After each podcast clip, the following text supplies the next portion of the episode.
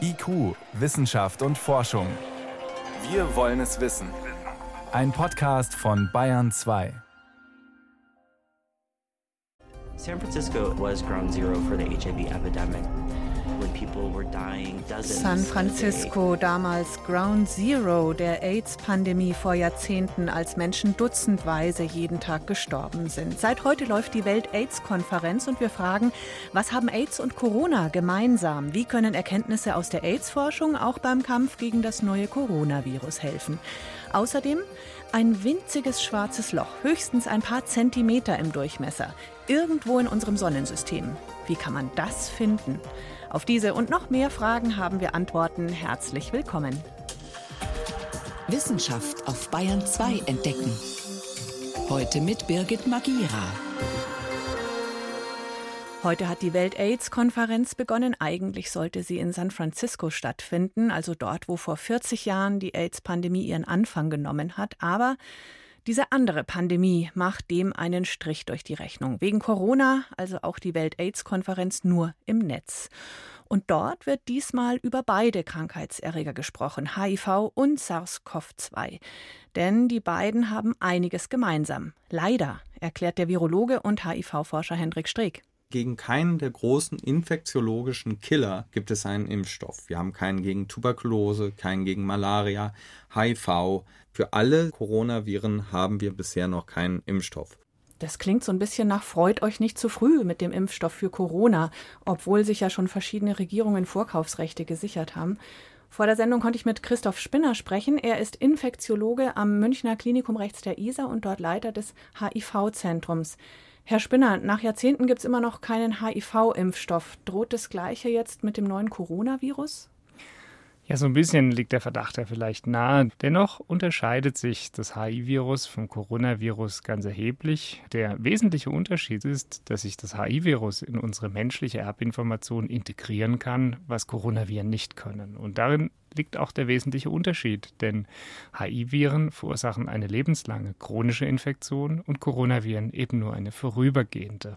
Und kann man daraus hören, dass das Coronavirus dann doch auch angreifbarer ist, dass die Hoffnung auf einen schnelleren Impfstoff durchaus besteht als bei der AIDS-Erkrankung? Ja, das ist definitiv eine unserer Hoffnungen und es ist natürlich immer leichter, eine Immunität gegenüber einem Virus aufzubauen, was eben nur eine vorübergehende Infektion macht im Vergleich zum HIV-Virus, was sich in unsere menschliche Erbinformation integrieren kann. Und nutzt die Impfstoffforschung zum HIV-Virus jetzt auch für das neue Coronavirus, um da was zu finden? Kann man darauf aufbauen? Ja, leider nur bedingt. Ich glaube, was uns hier am wesentlichsten nützt zurzeit, ist, dass es sogenannte Impfstoffplattformen gibt, also Impfstoffmodelle, mit denen ganz generell verschiedene Erreger ähm, genutzt werden können, um Abwehrstoffe zu induzieren. Mindestens eines der Vakzinmodelle, die im Moment auch für HIV-Impfstoffe verwendet werden, sollen jetzt auch im Kontext Coronavirus Anwendung finden. Spannend ist im Bereich Medikamente. Da gibt es erste vorsichtige Hinweise, dass vielleicht Menschen, die schon länger Medikamente gegen AIDS und das HIV-Virus nehmen, eventuell leichtere Verläufe bei der Corona-Erkrankung haben. Was ist da dran?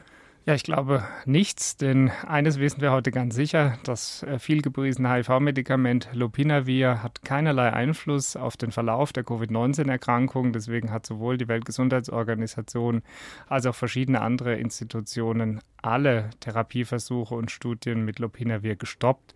Und mir selbst leuchtet es auch ein, denn ähm, Proteasehämmer wirken natürlich auf HIV-Viren genauso wie auf Coronaviridäen. Das Problem ist nur, dieser Wirkstoff wirkt sehr viel besser auf das HIV-Virus als die Coronaviridae. Also um im Menschen therapeutische wirksame Spiegel zu erzielen, müsste man so hohe Dosierungen einsetzen, die garantiert nicht vertragen werden. Und das kennen wir aus der HIV-Medizin schon, denn dieses Medikament war zwar wichtig, aber es war definitiv nicht das Verträglichste. Schau mal auf gesellschaftspolitische Aspekte von beiden Pandemien. Kann man denn für Corona und den Umgang mit Patienten und Infizierten was lernen aus dem damaligen Umgang mit AIDS-Kranken und auch der Stigmatisierung, die damit einherging? Ist das jetzt wieder die gleiche Gefahr? Ja, ich glaube definitiv, denn auch in meiner persönlichen Wahrnehmung war zu Beginn der SARS-CoV-2-Erkrankungswelle doch vieles aus der alten AIDS-Pandemie-Zeit beobachtbar. Es ging zunächst darum, dass Menschen sehr viel Angst vor Erkrankten hatten, dass Erkrankte dann isoliert werden sollte, dass es erhebliche Schwierigkeiten auch im Zugang zum Medizinsystem gab. Alles Dinge, die wir schon kannten, denn äh, wenn man sich zurück an den Anfang der AIDS-Erkrankungszeit erinnert, dann sollten Betroffene oder Risikopersonen möglichst auf eine Insel oder weit weg von der Gesellschaft gebracht werden. Und so ein bisschen geht es einem doch hier auch wieder so. Also ich hatte oft das Gefühl des Déjà-vus und bin froh, dass wir Infektiologen aus der HIV-Erkrankung viele Lehren für die jetzige Covid-19-Welle ziehen konnten. Die auch umgesetzt werden von Politikern, von Entscheidungsträgern? Ich glaube, man kann das vielleicht oder jeder kann das auch bei sich selbst beobachten. Der Umgang mit SARS-CoV-2 hat sich geändert. Also wenn ich mich an den ersten Erkrankungsfall erinnere, jetzt im Vergleich nach etlichen hundert, dann hat sich nicht nur mein persönlicher Zugang auch gelöst, sondern ich kann auch sowohl bei unserem Personal als auch bei Menschen in der Gesellschaft eine abnehmende Kurve der Angst beobachten, was grundsätzlich auch erfreulich ist. Denn am Ende kommt es bei sämtlichen Infektionserkrankungen auch darauf an, dass man sich nochmal vergegenwärtigt, was ist ein Risiko, wie findet Übertragung statt und wie können wir uns wirksam schützen. Denn bei HIV-Patienten äh, zu Anbeginn der AIDS-Zeit war es ja nicht anders. Viele Menschen hatten Angst, diesen äh, Betroffenen zu nahe zu kommen, sie zu berühren, soziale Nähe und Interaktionen zuzulassen, aus der ungerechtfertigten Angst, dass es zur Übertragung kommen kann. Und während HIV eindeutig nur durch Sexualkontakte oder Blut übertragen wird, ist dieser Zusammenhang bei SARS-CoV-2 natürlich anders, wo insbesondere die Tröpfchenübertragung eine viel größere Rolle spielt spielt.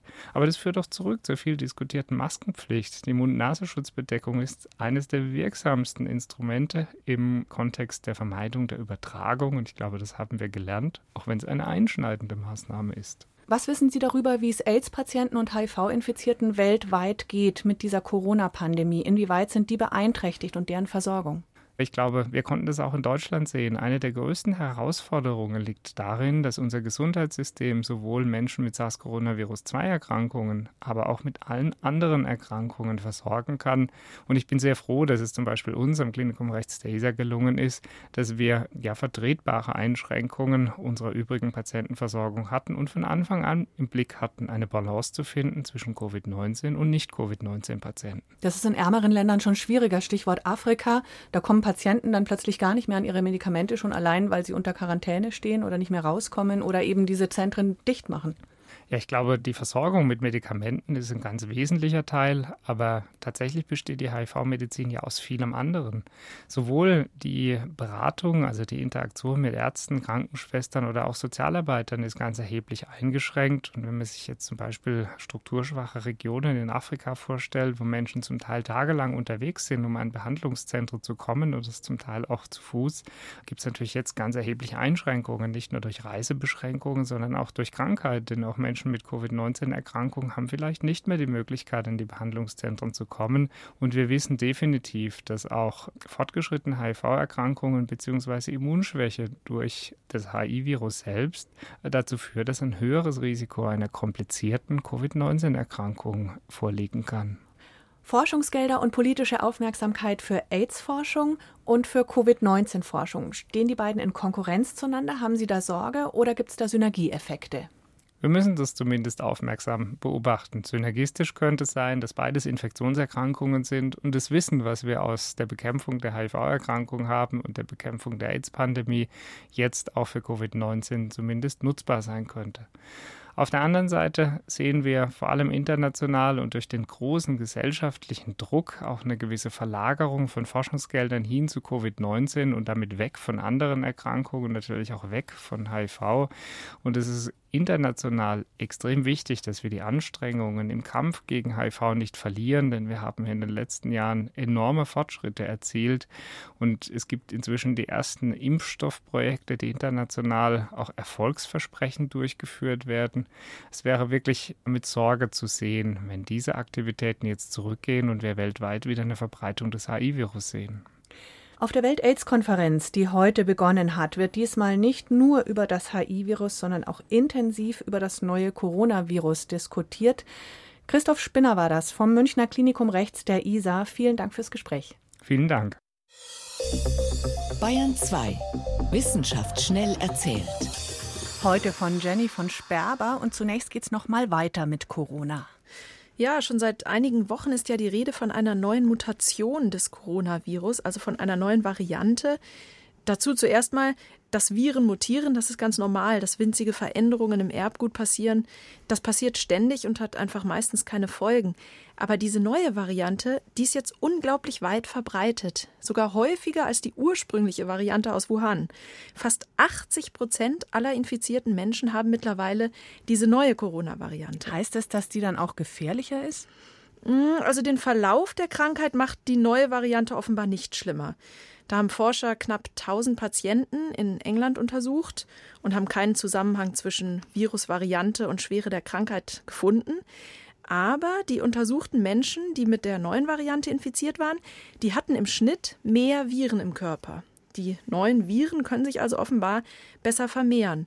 Und sie können wohl auch besser in menschliche Zellen eindringen. Das zeigen zumindest erste Laborexperimente. Das heißt, das Neue ist dann auch leichter übertragbar?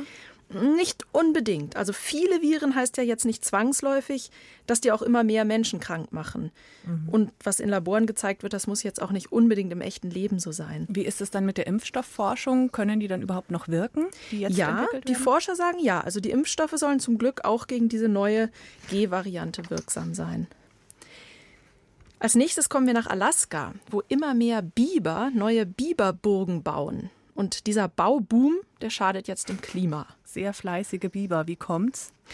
Ja, durch das wärmere Klima finden die Biber in Alaska und auch in Kanada immer mehr Holz zum Fressen und zum Dämme bauen. Und es werden immer mehr und sie setzen immer mehr Täler unter Wasser. Ein Beispiel: In einer so ungefähr 100 Quadratkilometer großen Gegend an der Westküste von Alaska gab es vor 18 Jahren zwei Biberburgen und letztes Jahr waren es schon 98 Biberburgen. Und Forscher sagen, sie beobachten ein exponentielles Wachstum. Also alle vier Jahre verdoppelt sich die Zahl der Biberburgen. Das ist beängstigend viel, oder? Ja, weil die neuen Seen, die da entstehen, die schaden wiederum dem Permafrostboden. Gewässer machen nämlich den Boden rundherum wärmer. Und wenn Permafrostboden taut, dann werden riesige Mengen an Treibhausgasen freigesetzt und das erwärmt das Klima eben noch schneller. Und noch mehr Biber finden noch mehr Nahrung und Baumaterial für noch mehr Dämme und so weiter und so fort. Meine Güte. Zum Schluss haben wir noch eine Meldung für alle Teenager, die abends gerne ewig aufbleiben und in ihre Smartphones gucken und morgens bis in die Puppen schlafen. Es gibt nämlich jetzt einen Grund, früher ins Bett zu gehen. Darf ich korrigieren? Das ist eine Meldung für die Eltern von Teenagern. ja.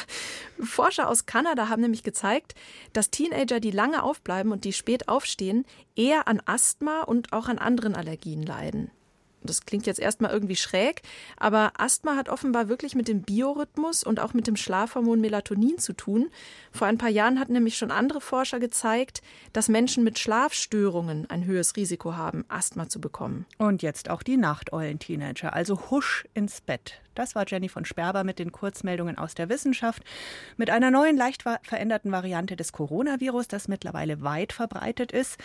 Mit Bibern in Alaska kurz vor der Weltherrschaft und mit Teenagern, die gesünder bleiben, wenn sie nicht allzu spät ins Bett kommen. Und ich hoffe, bei mir zu Hause läuft jetzt auch gerade Bayern 2. IQ, Wissenschaft und Forschung. Wenn Sie mehr wissen wollen, Hintergründe zum Programm von IQ finden Sie unter bayern2.de. IQ, Wissenschaft und Forschung. Montag bis Freitag ab 18 Uhr. Kann man Eigentümer oder Eigentümerin eines Lebensbauplanes, also des Genoms eines Lebewesens sein, so wie einem ein Auto oder ein Stück Land gehören kann. Unter Umständen ja. Agrarfirmen halten viele Patente von gentechnisch veränderten Nutzpflanzen. Und was Tiere angeht, in der Medikamentenforschung wird mit genetisch veränderten Versuchstieren gearbeitet. Auch deren Genom besitzt jemand oder die Rechte daran. Nun hat das Europäische Patentamt in München allerdings zwei Patente Tiere betreffend für ungültig erklärt, nach jahrelangem Streit. Frage an meinen Kollegen Helmut Nordwig. Was genau ist da patentiert worden? Es geht um eine Frage, die ist für die Biotechnologie ganz wichtig, und zwar, wie kann man in das Erbgut ein Gen aus einem fremden Lebewesen einschleusen und dann auch noch auf Wunsch anschalten. Und da hat eine Firma aus den USA im Jahr 2002 eine Methode entwickelt, ausdrücklich auch zur Anwendung an Schimpansen, und die hat dann für Europa zwei Patente beantragt. Wie funktioniert diese Methode genau?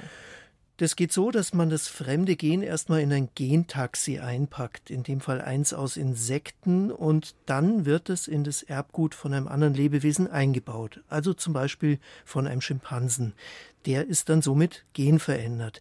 Das Gen wird aber nur dann aktiv, wenn eine bestimmte Chemikalie dazukommt, die muss man ins Blut spritzen. Das ist sozusagen ein Genschalter, der dieses Gen dann einschaltet.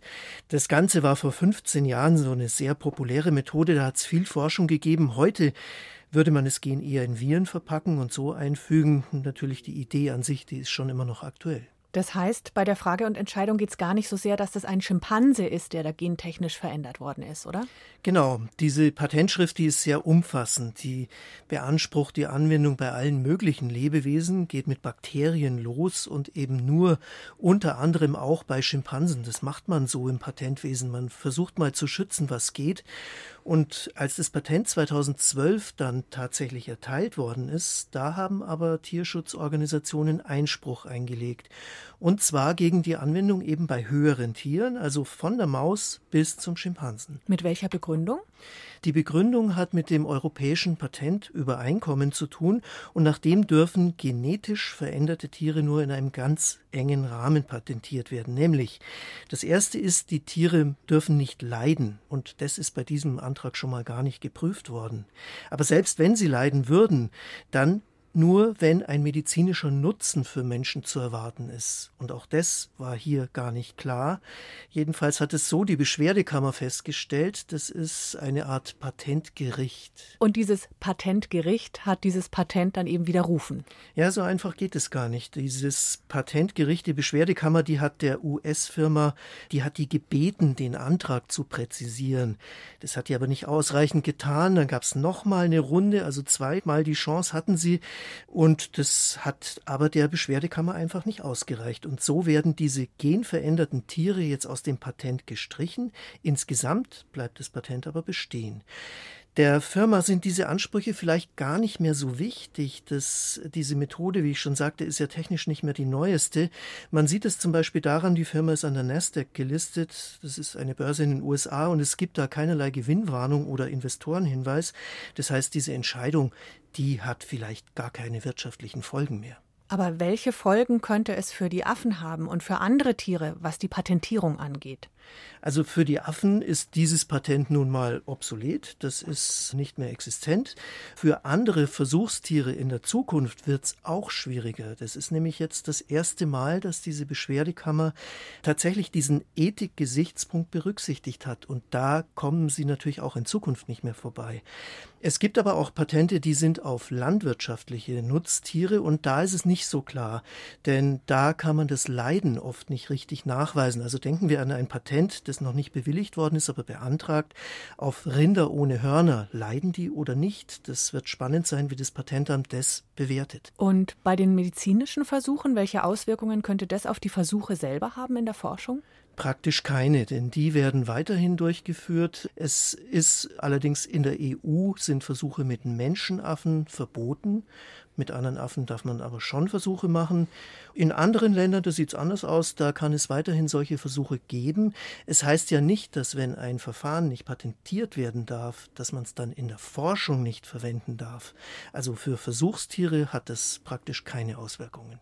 Das Europäische Patentamt in München hat Patente auf gentechnisch veränderte Menschenaffen widerrufen. Helmut Nordwig war das mit Erklärungen zu den Auswirkungen auf andere Versuchstiere. Vielen Dank. Gerne.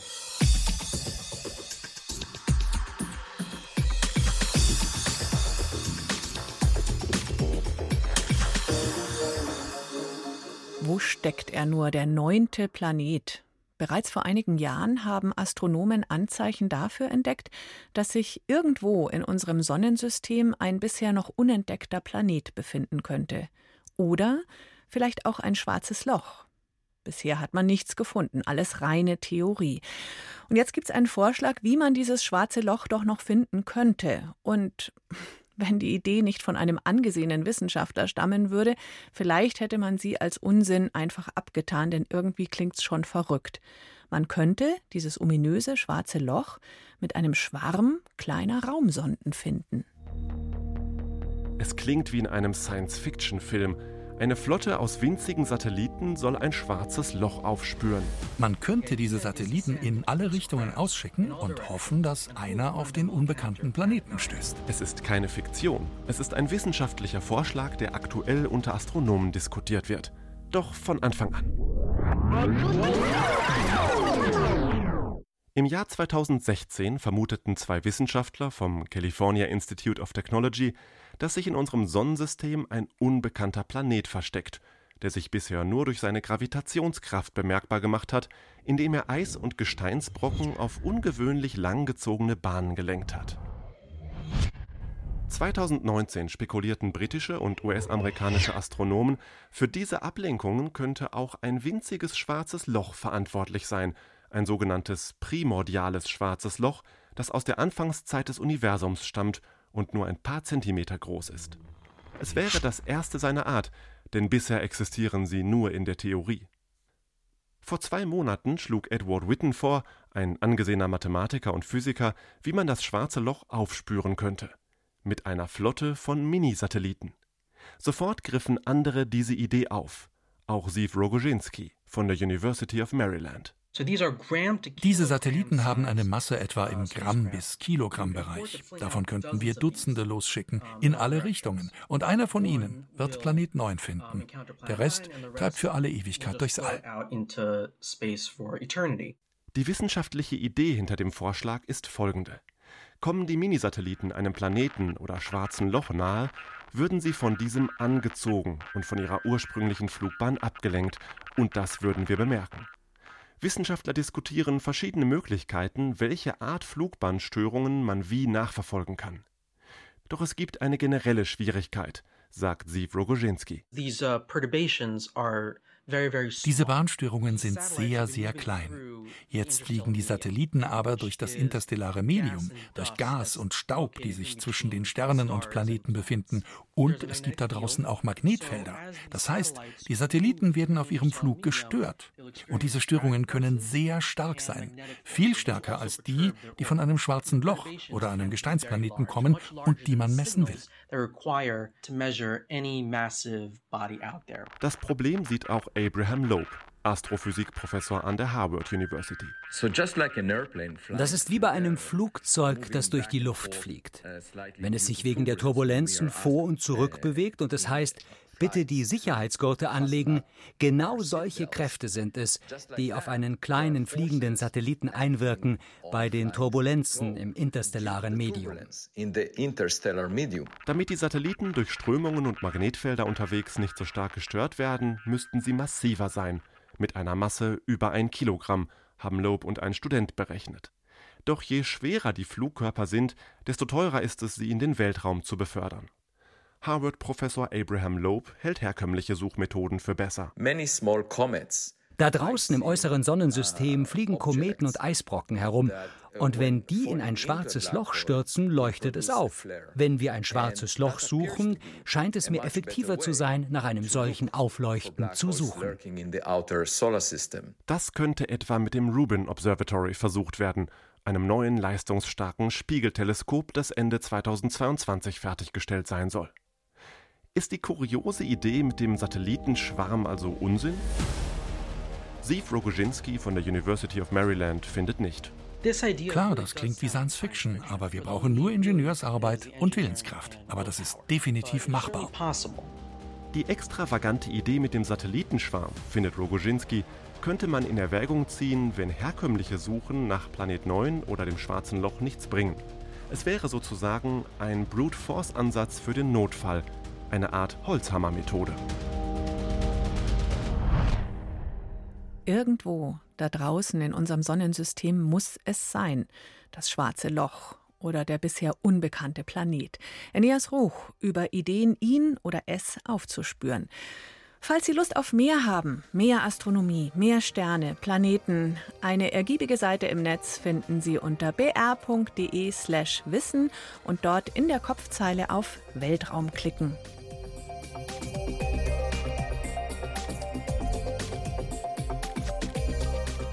Danke fürs Zuhören bei IQ Wissenschaft und Forschung hier in Bayern 2, sagt Birgit Magira.